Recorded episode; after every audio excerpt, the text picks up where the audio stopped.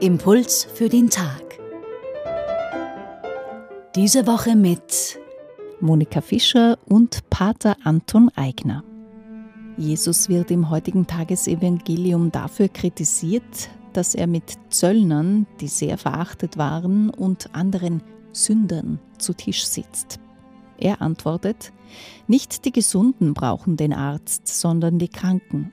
Ich bin gekommen, um die Sünder zur Umkehr zu rufen, nicht die Gerechten. Was bedeuten diese Worte für die Kirche heute, Pater Anton Eigner?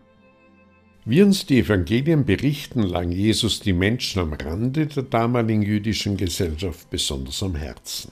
Die Kranken und die Menschen mit Behinderungen, die Armen und Schwachen und eben auch die Zöllner und Sünder.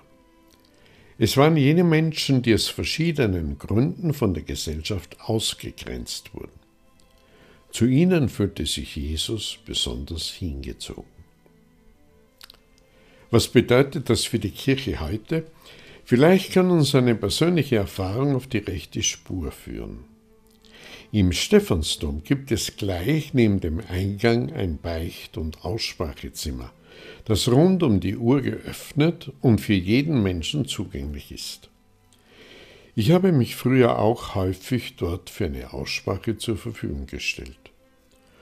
Und ich bin immer bereichert nach Haus gegangen und hatte den Eindruck, dass Jesus diese Art von Dienst an den Menschen schätzt. Ich glaube, dass es in unserer Kirche zu sehr um Zahlen geht. Wir werden immer weniger, kann man derzeit häufig mit verzweifeltem Unterton hören.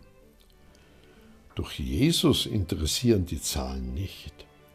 Er sucht nicht die großen Massen, die ihm zulaufen, sondern er widmet sich vor allem einzelnen Menschen, die in Not sind.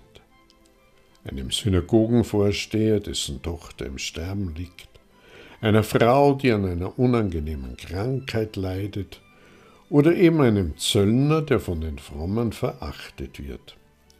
Sich um die Menschen am Rande unserer Gesellschaft zu kümmern, das ist die besondere Berufung der Kirche.